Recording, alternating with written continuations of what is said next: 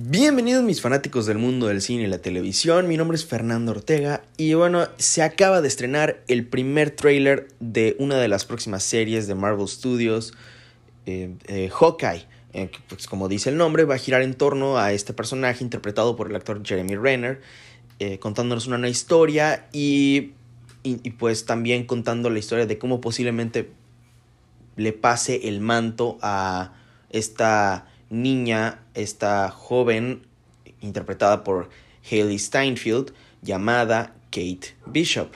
Y bueno, de eso se va a tratar este episodio. Les vamos a contar, les voy a contar la historia de en los cómics de este personaje para que estén más familiarizados con ella, para que entren a ver la serie de Hawkeye ya, pues, pues como les digo, un poquito más emocionados. Yo entiendo que pues el personaje de Hawkeye a primera vista no es de los, pues, de los superhéroes más interesantes.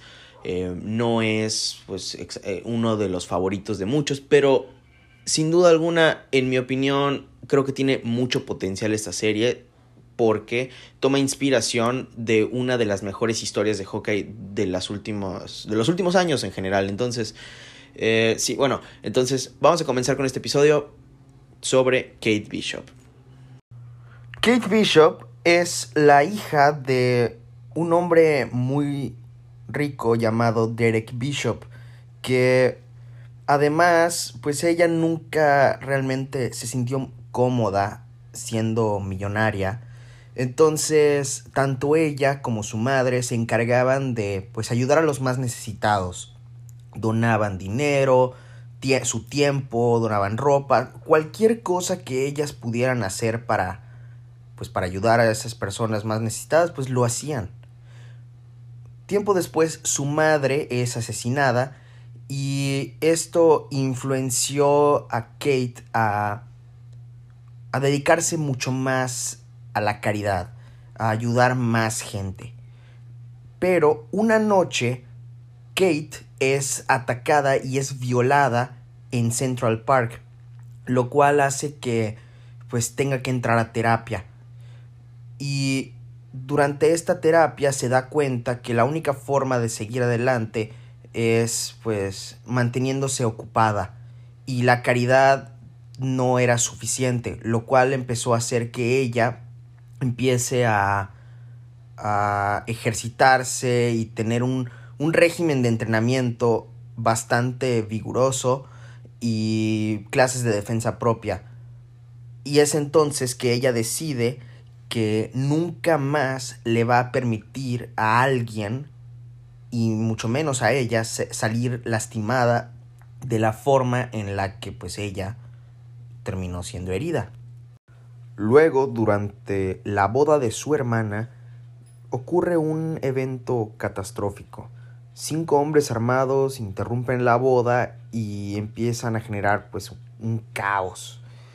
Es entonces que los jóvenes vengadores que pues entre ellos se encontraban eh, Patriot y Cassie Lang, la hija de Scott Lang, eh, pues empezaron a, a combatir a estos criminales y Kate siente que tiene el deber de pues de ayudar. Entonces entre entre este evento pues Kate termina con una pistola a la cabeza de parte de uno de los de los criminales y Patriot lo, lo salva, ¿no? Entonces, sí, después de esto empieza a entablar una relación de amistad con Cassie Lang que pues eventualmente pues, lleva a Kate a intentar unirse a los jóvenes vengadores para intentar hacer un cambio. Y es entonces que se dirigen hacia la mansión de los vengadores. En ese momento, los Vengadores se encontraban platicando con los jóvenes Vengadores, intentando hacerlos deshacer el equipo, porque creían que no tenían las capacidades necesarias para, para realizar todos estos actos heroicos, ¿no? Y, y deciden encerrarlos en una sala de espera de la mansión de los Vengadores, pero no contaban con que Kate Bishop iba a estar ahí y de alguna forma ella logró infiltrarse en la mansión y los ayudó a escapar. Es entonces que ella llega y les dice que ya no van a necesitar el financiamiento de los Vengadores para seguir haciendo sus misiones, ya que ella tomaría la fortuna de su padre para ayudar al equipo a tener pues nuevos trajes, nuevas armas, herramientas y una nueva base de operaciones que sería un almacén abandonado de su padre. Durante unas misiones se hizo evidente que Patriot, el líder de los jóvenes Vengadores, realmente no había obtenido sus poderes por medio de una transfusión, sino que los obtuvo debido a el consumo de la hormona del gen mutante que estaba haciendo que le dé su fuerza, pero le proporcionaba una mente un poco inestable, por lo que en algún punto intentó atacar al Capitán América. Avergonzado de todo esto, Patriot decide abandonar el grupo de los jóvenes Vengadores y es entonces que Kate asume el manto de líder de los jóvenes Vengadores. Durante este tiempo como líder, Kate Bishop tomó el manto de Hawkeye y de hecho como parte de su primera misión, ahora como líder de, los, de los jóvenes Vengadores, decidió ir tras Patriot para intentar convencerlo de volverse a unir al equipo. Pero suceden un montón de problemas en que Patriot sigue eh, sin considerarse digno de pertenecer al grupo después de lo que hizo. Y además de que Patriot es secuestrado por el Super Scroll. Y todo esto es una historia aparte que pues están intentando ir detrás de Hulkling, quien pues realmente es, es un Scroll y también miembro de los jóvenes Vengadores. Durante los eventos de la guerra civil en los cómics, los jóvenes Vengadores se aliaron al principio junto al Capitán América y pues intentaban oponerse al acta de registro de superhéroes. Y luego algunos de estos miembros, después de ser encarcelados y luego liberados de prisión, deciden formar y unirse al equipo de los Vengadores Secretos.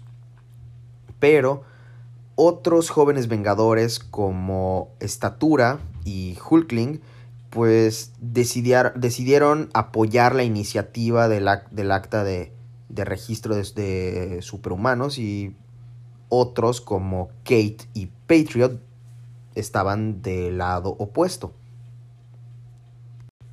Y es entonces que el grupo de los jóvenes vengadores se desarma realmente porque pues ya al igual que muchos otros equipos de superhéroes estaban bastante divididos por este gran evento en los cómics de Marvel. Aunque esto no fue mencionado como parte de su historia general, es muy importante recalcar que Kate Bishop sí ha sido entrenada por Hawkeye, de hecho ha tenido el consentimiento de Hawkeye para tomar el manto pues, de, Ojo de Halcón.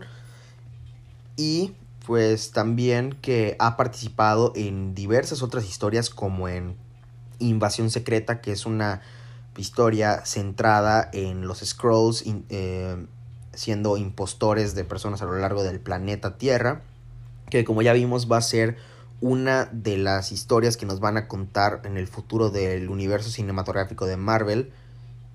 Y aunque no tenemos idea de cuáles son todos los personajes que van a aparecer en esa serie, pues ya tenemos la idea de que pues, va a salir Nick Fury y que muy probablemente veamos a muchos de estos personajes nuevos que nos han estado introduciendo en la fase 4.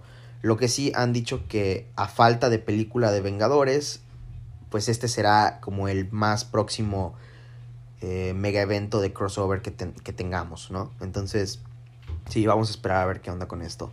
Pero bueno, por mi parte, eso es todo. Espero que pues ya hayan podido entender un poquito más de la historia de Kate Bishop. La verdad es que yo estoy muy emocionado de poder verla en, en la pantalla chica, porque pues es una serie en donde nos la van a introducir.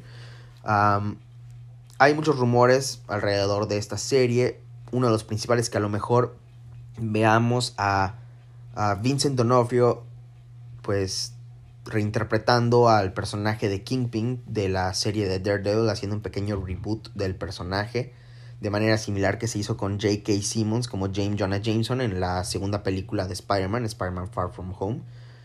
Y bueno, eh, realmente pues hay que esperar y ver esta serie, pero hay que tener fe. Realmente es que la mayoría de las cosas que nos han estado mostrando de la fase 4 han estado bastante, bastante buenas.